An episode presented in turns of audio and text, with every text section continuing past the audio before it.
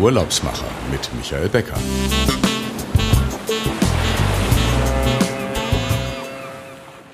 Alles und das auf kleinstem Raum. Meer, Seen, Berge, der längste und tiefste Canyon Europas, die Tara-Schlucht, eine UNESCO ausgezeichnete Bucht, der südlichste Fjord des Kontinents sowie verträumte Sandstrände in der Küstenregion. Im heutigen Podcast geht es um eines der kleinsten Länder in Europa, das sich durch seine große Vielfalt auszeichnet. Das Land, um das es heute geht, gilt noch als Geheimtipp. Das liegt wahrscheinlich daran, dass es erst 2006 gegründet wurde. Unser Thema ist heute Montenegro. Montenegro ist so groß wie Schleswig-Holstein und hat ungefähr 620, 630.000 Einwohner. Über die Urlaubsmöglichkeiten berichtet Ihnen heute mein Gast Lucia Madac von Local Hero Tourism. Das Touristikunternehmen hat seinen Sitz in der Nähe von Split in Kroatien und hat sich auf Reisen abseits der Massen spezialisiert.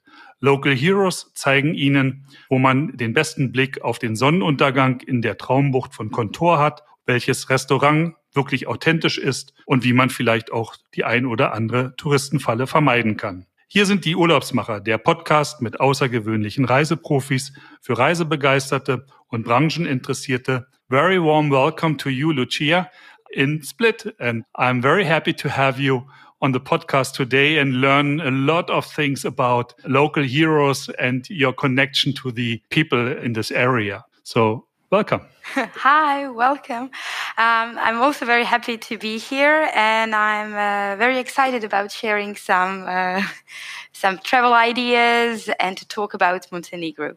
Yeah, and your great experience you have on the, I say, the, on the Balkan route, because you're not only working on Montenegro, you're also working on Croatia. And then later we talk about what your plans are for the future as well. So then we maybe come to an exciting road trip. But my first question always is how people come to the tourism sector and maybe also the luxury sector. And uh, Lucija, how did you come up with the idea with your colleagues to found local heroes? Well, I started very different from tourism at, at, the beginning. I had a very classical education where I was studying ancient Latin and Greek, and then I studied archaeology. But really, what my passion is that's that's travel. So I always wanted to explore new areas, discover new cultures and customs, and I always wanted to know more and just to explore. Uh, so I was very happy to meet uh, Bosman, my business partner, and we discovered that we share the same ideas about traveling. That actually the traveling is all about discovering something new, something exciting. We talked about the, the travel structure and what the tourists are seeing in Croatia. And we thought we had a better idea of what to show them and how to avoid some tourist traps. Because, in our opinion, everybody was going at the same place at the same time. And then you get to these crowded places and you're not quite really happy with what you're seeing. So we came up with the idea of uh, guiding the tourists on different routes and avoiding these uh, tourist traps that are all over the the popular popular places. That's how we came up with Local Heroes Company, and we are now working with, of course, local heroes, our guides who are uh, all over our destinations, and they are people from that area who are welcoming our clients and showing them uh, beautiful places. They are our clients are meeting local people, and they are actually enjoying the destination and making connections with the culture, the traditions, and the environment. Montenegro has a bit of everything, as I said in the introduction um, mountain, sea, culture, history, and a lot of UNESCO sites. Um, how do you discover the musts of places your guests have to see? So, when we first started to work on Montenegro, we went privately there, and that's how I encountered uh, Montenegro, and I was really thrilled with what I saw. And later on, we continue to travel in different time periods during the different seasons to really discover what we can offer to our clients. For instance, Montenegro is a really interesting destination because you can combine different experiences. All the way on the north, you can find mountains, and National Park Durmitor is for me a must see in Montenegro. You can go rafting there, you can go kayaking, hiking, e biking, or just you can take your car or go on a Jeep safari and drive around these beautiful mountains. And even in June, you can find snow there. And it's so breathtaking, the nature, and, and it's untouched that you are just amazed by it. What we like to always stress to our clients is that when you're traveling there up in the north, don't expect great luxury in accommodation. The luxury there, it's in the nature. If you then go further down south, you will see Skadar Lake. Mainly, the tourists are just going to this one town that is easily reachable by car. Uh, but we always like to go further than that. So we advise our clients to take a wine tour with our local hero, Tanya, and she will guide them through these small vineyards where they're going to meet local people who are not producing wine in great quantities, but they're just having a couple of hundreds of bottles for their own use and they're selling, selling it a little bit. But that wine, those people, they have a story to tell. And I think that is what makes us different. The Skadar Lake itself, it's beautiful. But if you go on the northern side of that lake, you will encounter so little tourists and you can eat slowly cooked food from local people. You can try the freshly grilled fish and just go around on the small boat uh, around the lake. And for us, that's how you discover the real Montenegro.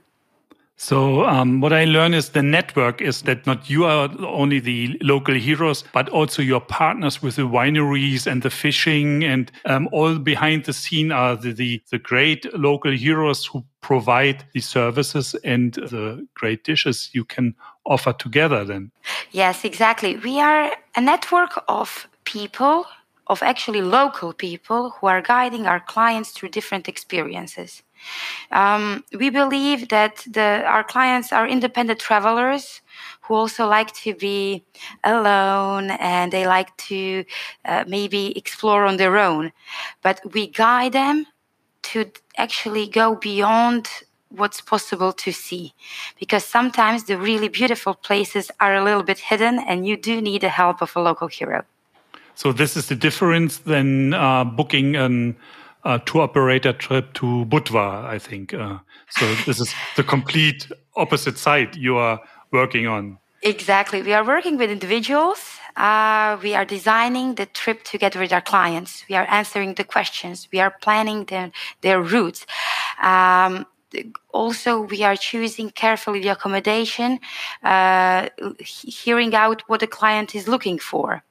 What's also very important, we are talking to the clients and we are telling them what can they expect when they arrive in certain destination for instance today on instagram you can see all these breathtaking beautiful photos but often when you actually come to that destination you are pretty much disappointed because it's overcrowded people are everywhere and it's something different than what you imagined.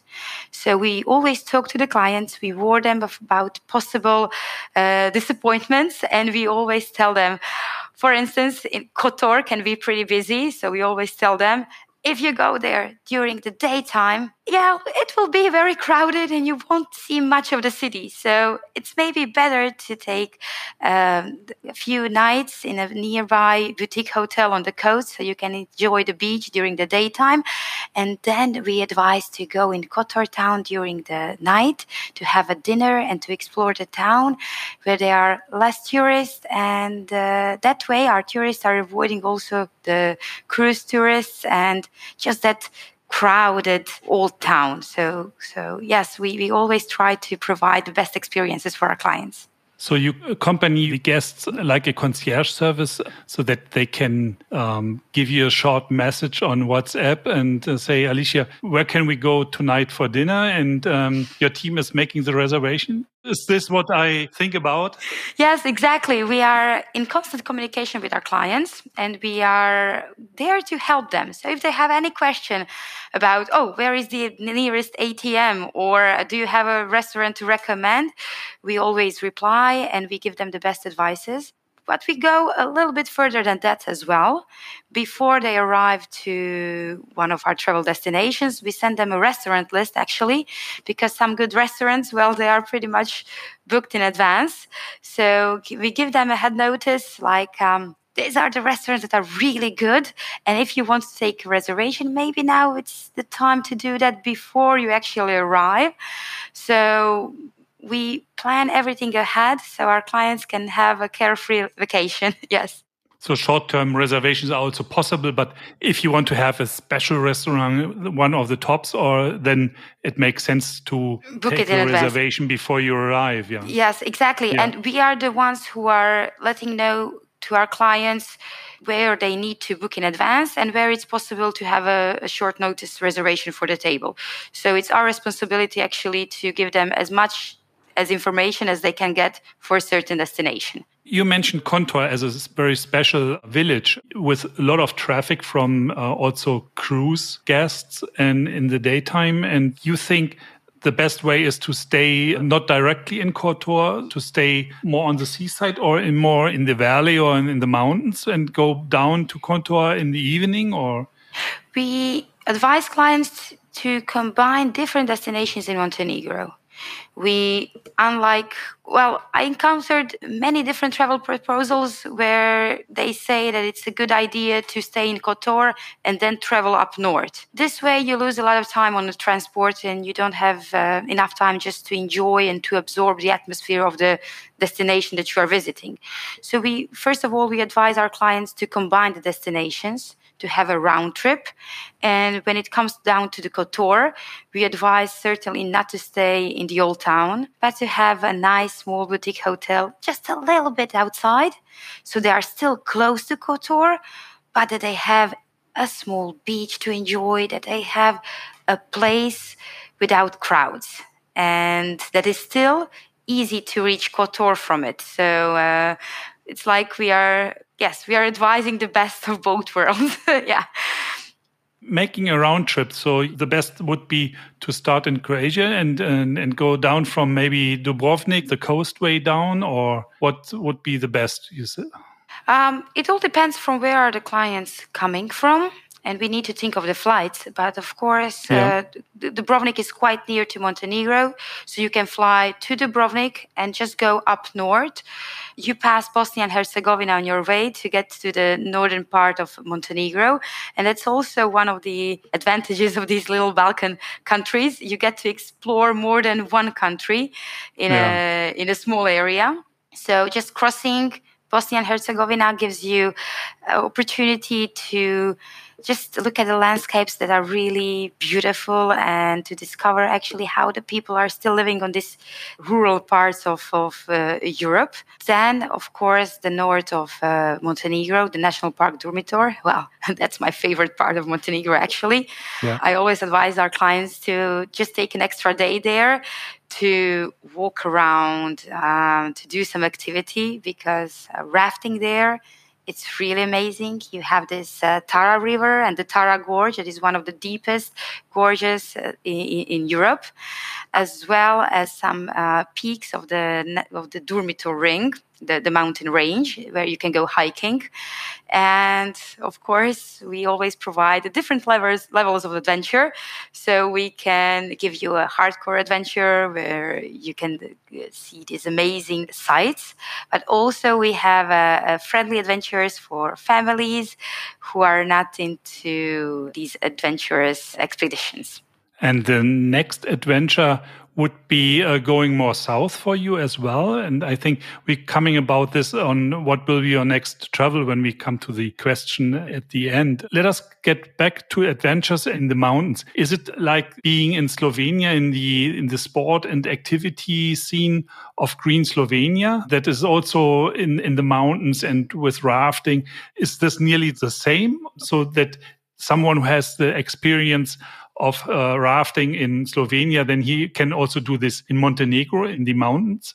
Yes, of course. Yeah. Uh, the experiences are a bit similar, even though the environment is different. The rafting, yes, you can do rafting just like in Slovenia. depending Rafting on the rafting as an example for Yes, there are different seasons for these activities. So if you go in the middle of the summer, rafting would be a bit slower because the level of the river is uh, lower.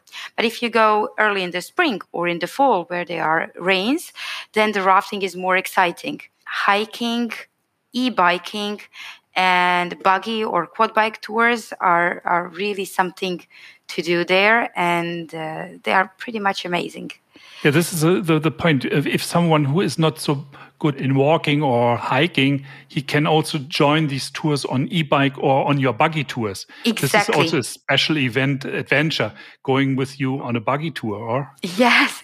We always talk to our clients and then tell us what they want and they tell us if they are fit to do uh, a long walk or if they prefer a short walk. And then we tailor make each tour. We don't have a, a, certain tour that we promote to everyone. We always listen to our clients and adapt the tour to their needs. So that's what's very special about traveling.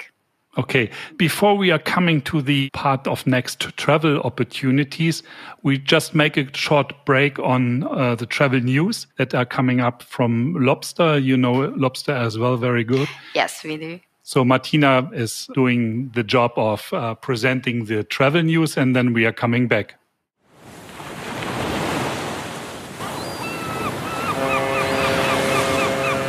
Die Urlaubsmacher.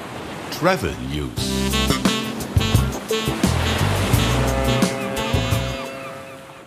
Herzlich willkommen zum Newsticker bei Ihren Urlaubsmachern, powered by Lobster Experience, dem Spezialisten für besondere Hotelperlen im Luxusreisesegment. Familienurlaub. Kroatien gehört zu den schönsten Reisezielen für Familien mit Kindern. Das kinderfreundliche Land an der Adria ist schnell zu erreichen und das Klima angenehm für einen Sommerurlaub von Mai bis Oktober. Ausflugsziele mit Kindern. Die besten Attraktionen für Kinder in Kroatien sind der Dinosaurierpark Fontana, das Aquarium von Pula, die Tropfsteinhöhle von Barendine und der Nationalpark Plitvicer Seen im Landesinneren. Top 5 Sterne Familienhotel. Das exklusive 5 Sterne Falkensteiner Familienhotel Diadora liegt innerhalb des Resorts Punta Scala nahe der Hafenstadt Sadar. Umgeben von der türkisblauen Adria ist es einer der schönsten Orte in Kroatien. Nach einer umfassenden Renovierung und Aufwertung zu einem Fünf-Sterne-Haus brilliert es mit einer Landschaft aus Wasserrutschen, unterschiedlichen Pools und Spielplätzen, Indoor wie Outdoor, und es gibt sogar einen privaten Sandstrand. Eine altersgerechte, liebevolle Kinderbetreuung sorgt für Spaß und Abenteuer und lässt die Kinder zu den VIPs werden. Alle Zimmer verfügen über ein separates, kreativ eingerichtetes Kinderzimmer, eine Sofaecke zum Spielen und Entspannen. Aktiv sein und sich so richtig auspowern steht auch den Erwachsenen in den modernen Sportanlagen oder bei zahlreichen sportlichen Freizeitaktivitäten auf dem Programm. Der Erlebnisconcierge sorgt für persönlich zugeschnittene Aktivitäten. Genießen Sie zudem hochwertige Kulinarik mit regionalen Zutaten und lassen Sie sich von einer landestypischen Küche Dalmatiens verwöhnen. Das war der Newsticker. Bis zum nächsten Mal. Ihr Team von Lobster Experience. Lucia, this was a travel news with Martina. I think you know Martina as well. Yes, yes, we get to meet at the last lobster, yes. And your next travel, your business travel, will go to which country? So I just yesterday I booked my tickets to Albania, and that is Yeah. my next destination. We are trying to explore more of the Balkans and to give the opportunity to our clients to travel all the way from Slovenia down to the south to Albania and to cross the, the countries and just go from one destination to another because uh, it's quite interesting how the culture, cuisine, and environment changes from Slovenia down to Albania. We think that Albania is a next new big hit for the European travelers to discover. It has something exotic. Yeah. Albania is our new project, and I'm very much looking forward to exploring it. So you are exploring it undercover like you did with Montenegro and find the hotspots for the guests in the future. Yes, exactly. We are a secret client for now. So yeah. we test the tours, we look for the best accommodations for our clients, and we do the round trips to see how is it to uh, go around by car. And then after a few trips, and after we feel that do know enough to offer to our clients, and well, only then we open a new destination have the new local heroes from Albania. This is exactly the point you need, yeah. Yes, exactly. Well, that is the first thing. We already did a couple of trips to Albania, so we already found our local heroes, the first ones there. But there is indeed, we need to make sure that everything is really well organized and that we know the destination before we can offer it to our clients. In this travel business, the client is trusting you a lot and we need to earn his trust and for us it's very much important it's very important not to disappoint the clients. Yeah and that's, to be, that's a big point yeah. Yes and to be completely honest with our clients to tell them what to expect where and to warn them about possible problems or uh, differences in culture in, in different country.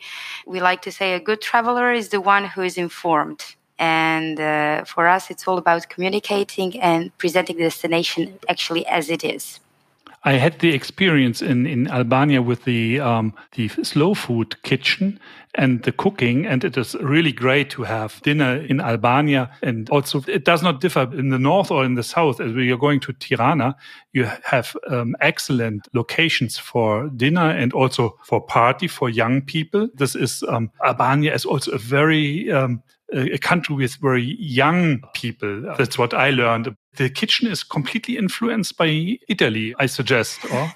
yes, um, well, you can find a lot of gourmet influences from all neighboring countries. So you can find Italian dishes, German dishes, Austrian dishes, and as well Turkish dishes because yeah. well the history left its mark on this, these these areas. For me, I was very much surprised by the hospitality of people in Albania. The people are so wonderful, they are so friendly, eager to help, in in a way the culture in Albania is a bit different than in Montenegro, Slovenia or Croatia. For me, it's quite exotic comparing. Yeah. And uh, I really think for the for the European travelers, uh, this is the next big destination because yeah. just like Montenegro, Albania also has this mountain area. Uh, it has a beautiful area where you can go rafting as well, hiking, uh, walking. Um, it has beautiful cities with UNESCO protection, and then it has this amazing coast. So, uh, one very beautiful country indeed.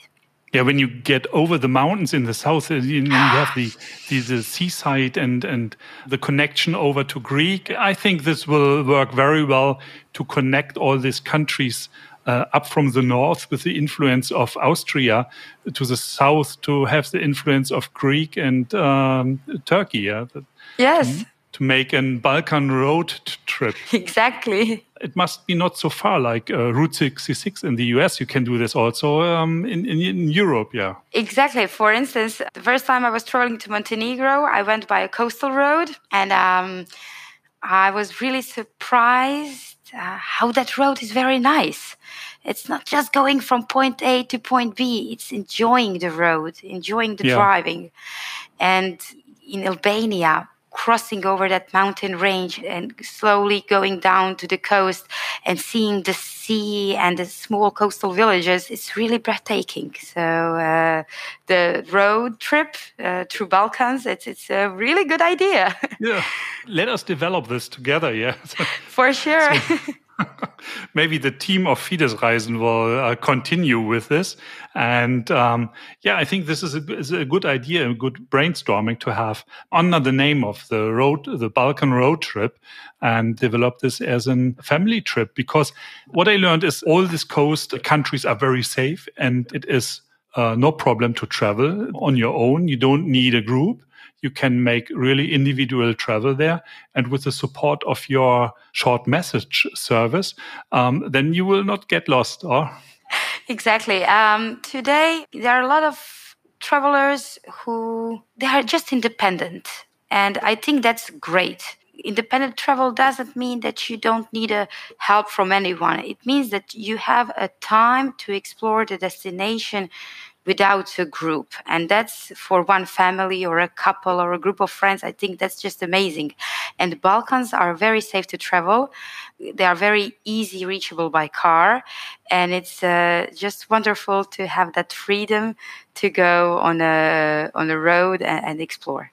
Great. We're coming to the end, Lucija. It was a very good half an hour getting a lot of information about um, also sustainable travel, because this is also one of your major points, I think, in your DNA of local heroes. And yeah, maybe at last, let us talk a little bit about sustainable um, travel in Montenegro as well. The um, cruise ships are going into the Kotor Bay and in the last two years, it was a little bit less. But do you think it will come back or will the community say, oh, they have to stay outside and go by bus into the um, UNESCO Kotor heritage? Um, I'm not sure how the Montenegro will um, continue in, the future. It's very hard to say, but I do know that more and more people are they are aware of the damage that tourists, the mass tourism, is doing to a destination. The coastal small villages are hyper developing, and that's not always a good thing. At the end, sustainability that's what's important to have the, the community living in a certain area throughout the year and I think that uh, what we are all trying to do is actually to get off the track of mass tourism. Because uh, for me, I don't see Balkans in mass tourism section in the future. So this is a good point for the end of the podcast. And I think if someone wants to go there, um, the Fides team and Julius Shia with your team will work on this. And I think it's very great to have an entrepreneur uh, tourism company um, in the podcast who is developing individual and, as you said, tailor-made uh, travel um, opportunities for the for the guests from around the world. And yeah, we we keep in touch. And for the listeners, I'm changing onto German and then I'm coming back. Ja, liebe Hörer, wenn Sie mehr über Local Heroes und ähm, individuelles Reisen auf der Balkanroute wissen möchten, dann wenden Sie sich an das Fides Reisen Lufthansa City Center Team. Gehen Sie auf unsere Webseite, die urlaubsmacher.fm. Und wenn Ihnen der Podcast auch gefallen hat, dann Daumen hoch auf dem Portal Ihres Vertrauens und empfehlen Sie uns weiter. In 14 Tagen sind wir dann wieder mit einer neuen Folge dabei. Und bis dahin wünsche ich Ihnen alles Gute, bleiben Sie gesund und planen Sie mit Fides Reisen Ihren Sommerurlaub. Ich habe heute auch wieder die Aufnahme aus der Fides Reisen Lounge gemacht. Vielen Dank ähm, für die Gastfreundschaft hier. And Lucia, I think somewhere we will meet, maybe in Tirana or in Split or on the next uh, business event we will join together. So have a great time and we will stay in touch. Uh, of course. And I'm looking forward to meeting you in person. Yeah. See you. Bye. Bye.